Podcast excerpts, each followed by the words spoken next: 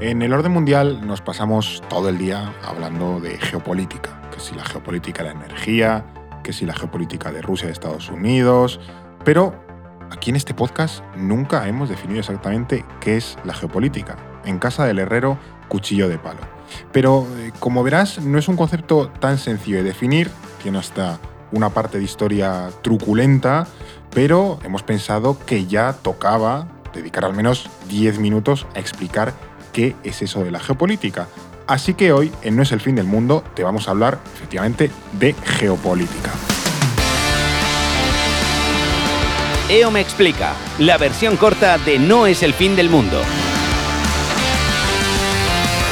Hoy en este formato de EO me explica está aquí Alba Leiva. ¿Qué tal Alba? Pues muy bien, aquí dispuesta a explicar cositas. Eh, para explicar un concepto basiquísimo Básico. del orden mundial, casi nuestro pilar, nuestros cimientos. Nuestra jerga diaria. Tal cual, estamos todo el día hablando de geopolítica y nunca hemos contado en, en este podcast qué es la geopolítica.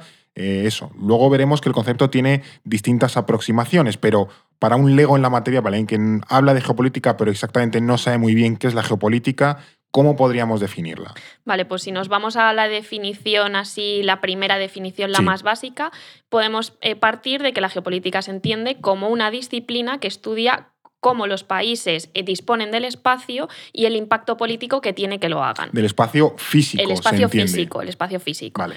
Eh, su objetivo, el objetivo de esta disciplina es entender cómo los estados se relacionan con el territorio, ¿no? Pues, por ejemplo, con los recursos de los que disponen, con su geografía, con cómo de grandes son, cómo de pequeños, que, mm, que a lo mejor qué accidentes geográficos o qué cierto, ciertas cosas tienen a su alrededor de las que se pueden disponer y cómo influye esto en su poder, ¿no? En el poder que proyectan o eh, que ya sea este mucho o poco.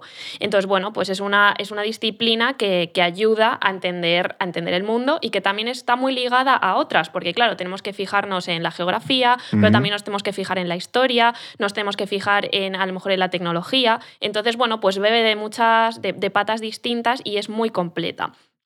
Eh, pero bueno, además es un estudio que suele ir ligado con la medición del poder. Siempre que Sí. hablamos de geopolítica, hablamos de poder. Totalmente. Entonces, bueno, pues, pues eh, siempre, va, siempre van de la mano estos dos conceptos. O sea, que es como la conjunción de elementos. O sea, la geopolítica en sí no es nada, por así decirlo, sino cuando tú juntas elementos, toda esa combinación resultante que te sale, y donde es eso, lo que tú dices, ¿no? Que está, se junta el espacio físico con la economía, con la historia, tal, es lo que hablamos cuando hablamos de, de- de geopolítica. Claro, por eso hablamos de disciplina, sobre todo cuando nos referimos a este término. Que esto hemos dado como la definición más clásica de andar por casa. Quizás sea alguien que no escucha que sí sabe bien qué es la geopolítica, que no se lleve las manos a la cabeza, porque esto tiene matices, tiene interpretaciones. Es una definición que ha sido discutida, o sea que Claro, siempre si te vas a la academia, pues es un término además muy discutido, que mm, pues unas escuelas lo ven de una manera, otras escuelas lo ven de otra, ha evolucionado a lo largo del Eso tiempo, es. como veremos. Entonces, bueno, pues esto es como un poco la definición más aterrizada y la primera. Ahora veremos otras y otras formas de entenderlo también. Tal cual. Y eso eh, creo que es interesante que vayamos ahora un poco a, a su historia porque hubo un tiempo en el que el concepto de geopolítica tuvo una connotación bastante negativa y de manera justificada, podría decirse. Sí, la verdad es que sí. Hubo un tiempo en el que estuvo muy relacionado con el nazismo. Mm. No quiere decir que esto lo inventaran los nazis. El, el término geopolítica se acuña como a finales del siglo XIX, principios Sí. del XX. No, no lo acuñan los nazis, lo, lo acuñó de hecho un politólogo sueco que se llama Rudolf Kielen. No sé si lo estoy pronunciando bien, pero bueno. Bueno, te perdonamos que no tengas el acento sueco bien, ahí bien pillado. Cuadrado. Pero, pero bueno, luego los, los nazis utilizaron todas estas teorías eh, para, bueno, para proyectar su visión de mundo. ¿no? Sí. Utilizaban las teorías de la geopolítica para explicar y justificar sus acciones en Europa. ¿Por qué? Porque hay que pensar que esta disciplina que nace justo en estos años Mm. se relaciona mucho con estas ideas del darwinismo social. ¿no? Sí. Utilizar los conocimientos que venían de la biología y de las ciencias naturales para explicar conceptos sociales como pueden ser los estados. Entonces hay teóricos que no necesariamente eran nazis, pero que entendían que el Estado era un organismo vivo. Entonces, claro, los organismos... Ratzel, Haushofer eran como los primeros teóricos. Claro, del- es esta idea del espacio vital. Los, Sí. los estados necesitan más espacio vital. Por lo tanto, los estados más poderosos tenderán a expandirse. Si esto lo juntamos con teorías nazis, pues claro, ¿quiénes son los estados más poderosos? Pues aquellos que son de la raza, raza aria, que es Tal superior, etcétera. Tenemos ahí un mejunje de cosas que sirve, pues eso, para que, para que los nazis se, se expandan o, o justifiquen su, su acción Mm. eh, global, ¿no? De hecho, el, tú has mencionado al gran teórico nazi eh, de la geopolítica, que es Karl Haushofer, que era un general, pero también un teórico de esto, ¿no? Entonces, bueno, claro, pues en todo este contexto la geopolítica gana una fama muy negativa, porque de repente tienes una disciplina que, que estrechamente ligada al nazismo. ¿no? Claro, que te sirve para justificar que estés conquistando Europa, exterminando al pueblo judío. Entonces, Mm. claro, pues es muy problemático. Entonces llega un poco que los eh, Estados Unidos, sobre todo al terminar la, la Segunda Guerra Mundial, dicen, bueno, esto de la geopolítica no lo, es interesante la idea, pero no lo puedo aprovechar porque básicamente es una idea que entonces se concebía como, como nazi. Eh, pero es cierto que luego le vieron como el valor, por así decirlo, y decidieron rehabilitarla, sobre todo en el contexto internacional de la Guerra Fría. Claro, tenemos que pensar que termina la Segunda Guerra Mundial, empieza la Guerra Fría y la Guerra Fría es un momento en el que la geopolítica está en auge, ¿no? Entonces lo que hacen es, bueno, aprovechar el término geopolitics en inglés, Claro. lo diferencian... lo limpiaron un poco, así le quitaron el polvo. Y lo diferencian de Geopolitik, que es el término en alemán. Claro, esto es lo mismo, pero bueno, cuando hablamos en alemán, pues tiene más esa connotación más nazi. Cuando le decimos geopolitics o geopolítica hoy en día, Esa K al final le, le quita claro, mucho. le quita, le quita el- Claro, lo negativo, ¿no? sí. Entonces, bueno, pues quedó para referirse a lo que entendemos la disciplina hoy en día y sobre todo en la Guerra Fría.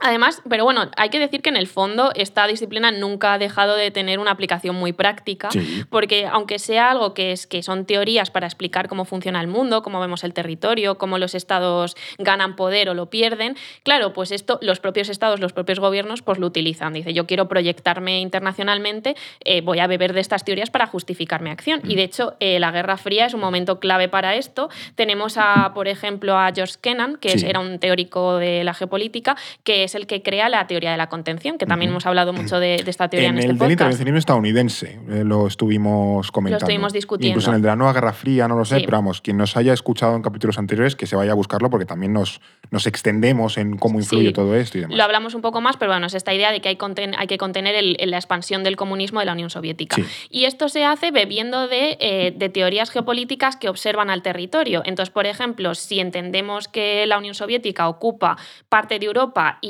y el centro de Asia, ¿no? Pues no podemos, de- tenemos que controlar los territorios que los rodean para que no se extienda más. Es. Porque si hacemos esta línea de contención, no dominará el mundo. Entonces, bueno, pues ahí vemos una aplicación de la visión de la geografía a la política y una visión muy práctica de esta disciplina. Y es otra forma de entender de entender la geopolítica como algo que es parte de la política de los estados. Esto es interesante porque al final se ve un poco cómo esta geopolítica de la Guerra Fría y tal era un poco de andar por casa, era muy basiquita, muy ligada al territorio y un poco a jugar al, al risk, que a lo mejor es también la- como Sí. la, la imagen que se nos ha quedado, ¿no? De la geopolítica con el territorio y tal.